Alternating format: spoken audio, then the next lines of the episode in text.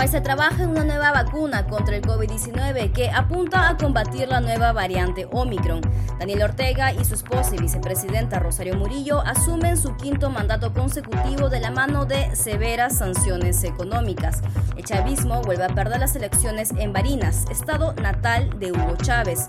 El primer ministro británico Boris Johnson celebra fiestas en su domicilio pese a restricciones por pandemia. Histórico trasplante de un corazón de cerdo salva la vida de un hombre de 57 años. Hoy es lunes 10 de enero del 2022 y estás escuchando La Vuelta al Mundo en 5 Noticias, un podcast de Epicentro TV. Hola, yo soy Clara Elvira Ospina y esto es La Vuelta al Mundo en 5 Noticias. Trabajan en nueva vacuna. Pfizer dijo este lunes que espera tener en marzo una nueva vacuna contra el COVID-19 que mejore la protección contra la variante Omicron. El consejero delegado de la farmacéutica. Pfizer trabaja en una nueva vacuna contra el COVID que apunta a golpear directamente a la variante Omicron.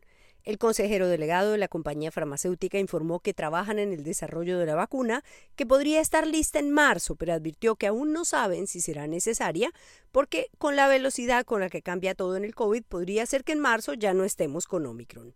Pfizer puede desarrollar una vacuna en 31 días en lugar de 100 si se comprueba que las vacunas actuales no resultan efectivas contra la nueva variante Omicron, ha asegurado la bioquímica húngara Katalin Karikó, que desarrolló la técnica del ARN mensajero.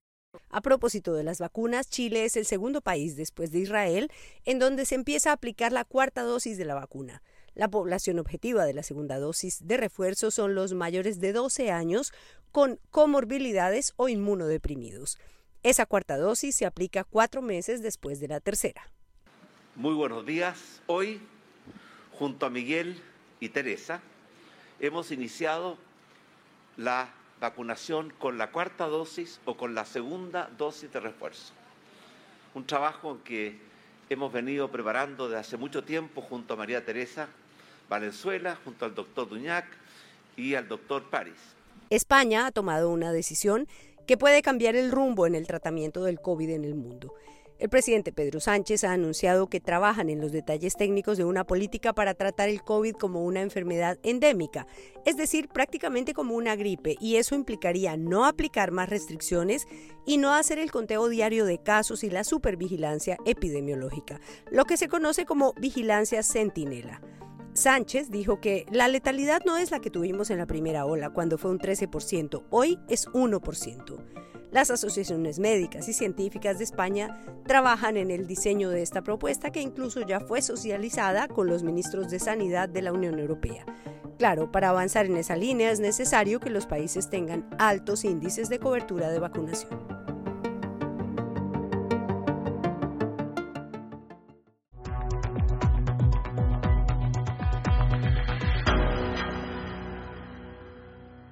Soledad de los dictadores. Este acto, recordemos, se va a desarrollar en horas de la tarde de este lunes y tendrá como epicentro principal la Plaza de la Revolución. Ya la propia vicepresidenta del país, Rosario Murillo, indicaba el pasado jueves ante medios de comunicación que delegaciones de al menos 21 países, entre jefes de Estado y cancilleres, van a participar de esta toma de posesión de Daniel Ortega como presidente de la nación. Rosario Murillo, la primera dama y vicepresidenta de Nicaragua, anunció el viernes que la de este lunes sería una posesión llena de amigos. Según ella, habría delegaciones de 21 países en la juramentación de su esposo Daniel Ortega, que inicia su quinto periodo de gobierno consecutivo tras unas elecciones declaradas ilegítimas por la comunidad internacional y en las que solo participó el 20% de la población. Pero de los sueños de Murillo a la realidad hubo un trecho muy largo. El acto de juramentación en la Plaza de la Revolución en Managua tuvo algunos amigos, pero no tantos como esperaba la pareja presidencial. Estuvieron presentes, como no, el presidente de Cuba, Miguel Díaz Canel, y delegaciones de Rusia, China, Irán, Bielorrusia y Corea del Norte que hay que destacar entre Cuba y Nicaragua, sin lugar a dudas, los lazos de solidaridad y hermandad que rezan entre ambos países, no solamente bilaterales. Así lo destacaba también el momento en que entregaban sus cartas credenciales el embajador de La Habana en Managua cuando fue recibido por el canciller nicaragüense Recordemos que en los momentos más duros vemos ahí bajar al presidente de Cuba, Miguel Díaz Canel, con la comitiva. Bolivia envió a su vicecanciller, no llegó nadie de alto nivel de Argentina a pesar de lo prometido el viernes, y en México hubo tantas idas y vueltas sobre si viajaría alguien en representación del presidente López Obrador que al final no tuvieron delegación oficial. Lo que sí llegó el lunes fue el anuncio de las sanciones de Estados Unidos y la Unión Europea contra las personas más cercanas al régimen. El Tesoro calificó de farsa electoral las elecciones e impuso sanciones contra el Ministerio Público y nueve altos cargos del gobierno de Nicaragua entre los que destacan el ministro de Energía y Minas, Salvador Mancel Castrillo, y varios alcaldes, a los que acusa de estar implicados en la represión de manifestaciones pacíficas en 2018. El Tesoro estadounidense acusa a la Fiscalía de Nicaragua de haber arrestado e investigado injustamente a candidatos presidenciales y de haberles impedido postularse a cargos públicos, socavando así la democracia. La Unión Europea sancionó a los hijos de la pareja presidencial Camila Antonia Ortega Murillo y a su hermano Laureano Facundo, así como entre otros a la presidenta del Consejo Supremo Electoral Brenda Isabel Rocha Chacón. También las sanciones cubren a la Policía, el Consejo Supremo Electoral y el Instituto Nicaragüense de Telecomunicaciones y Correos. Las sanciones de Estados Unidos cobijan a seis integrantes del régimen, entre ellos la ministra de Defensa y otras 116 personas que han sido soporte del régimen a quienes les quitó la visa y prohibió su ingreso a Estados Unidos. Los dictadores cada vez más solos, el pueblo cada vez más golpeado.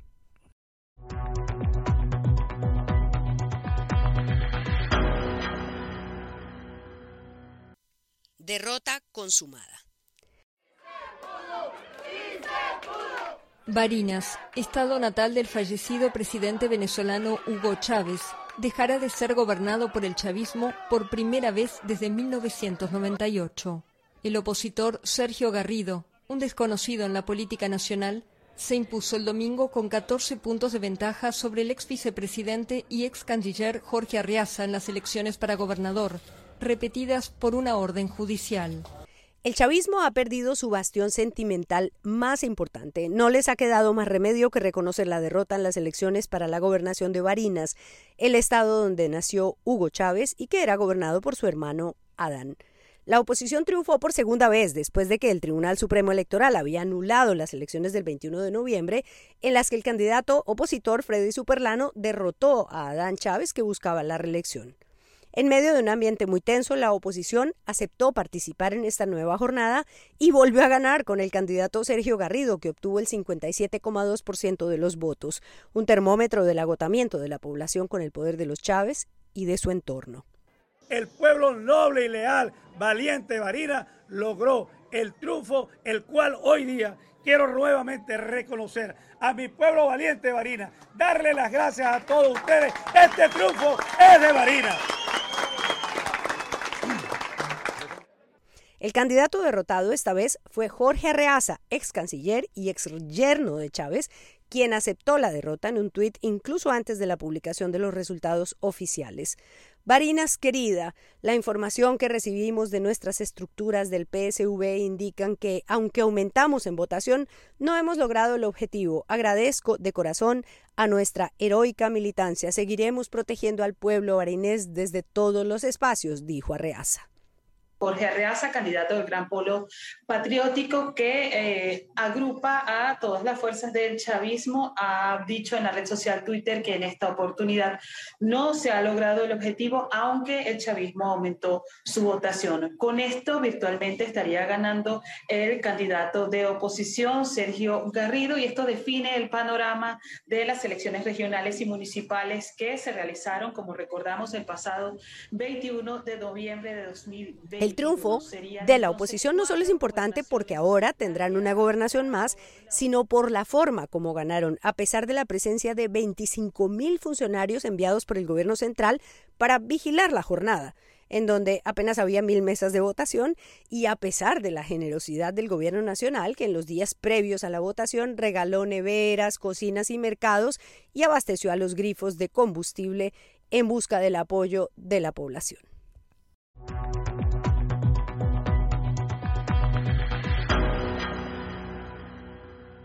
La fiestecita de Johnson. I understand and share the anger Entiendo y comparto el enfado de todo el país. Pido disculpas, se me dijo que siempre se cumplieron las normas, habrá una investigación y se depurarán responsabilidades.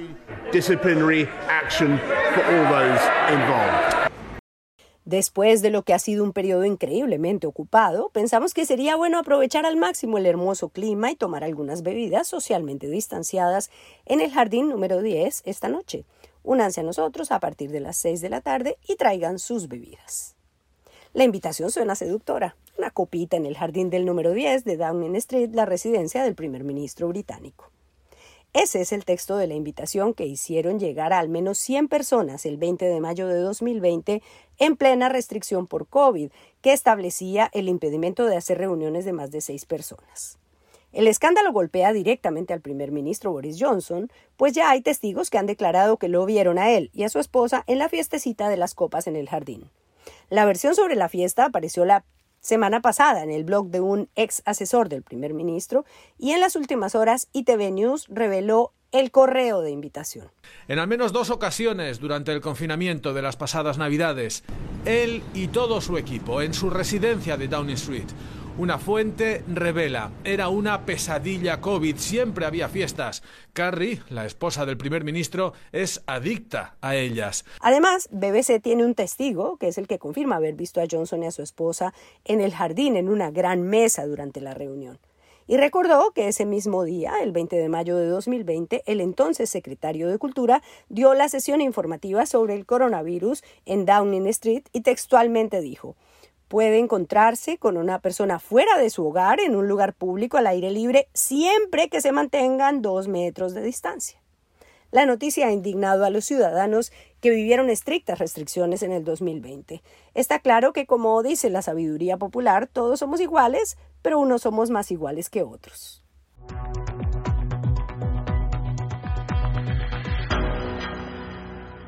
Trasplante histórico.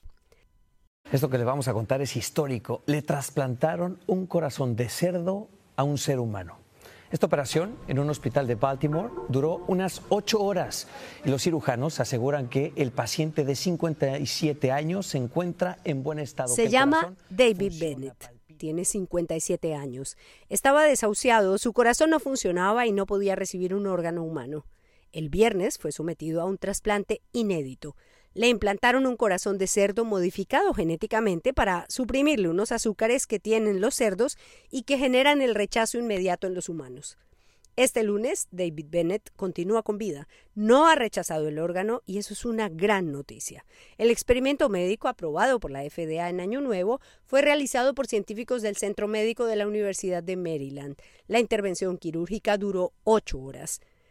Era morir o someterme a este trasplante. Quiero vivir. Sé que las posibilidades son bajas, pero es mi última opción, dijo Bennett un día antes de la cirugía. Él mismo dijo, quiero vivir y si no, aprenderás algo. Y sí, quiero decir, desearía que supiéramos más, pero estamos aprendiendo todos los días con este caballero. Y hasta ahora estamos contentos con nuestra decisión de seguir adelante y él también lo está. Si este experimento funciona, se abre un mundo de posibilidades para usar órganos de origen animal en personas que los necesitan.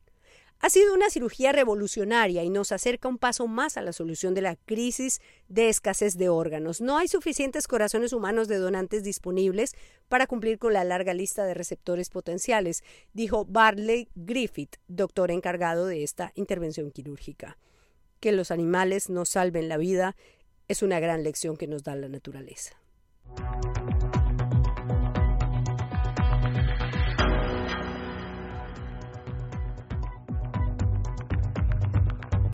Eso fue La Vuelta al Mundo en 5 Noticias, un podcast de Epicentro TV presentado por Clara Elvira Ospina. Para más de nuestro contenido, suscríbete a nuestro sitio web epicentro.tv y sé parte de nuestra comunidad.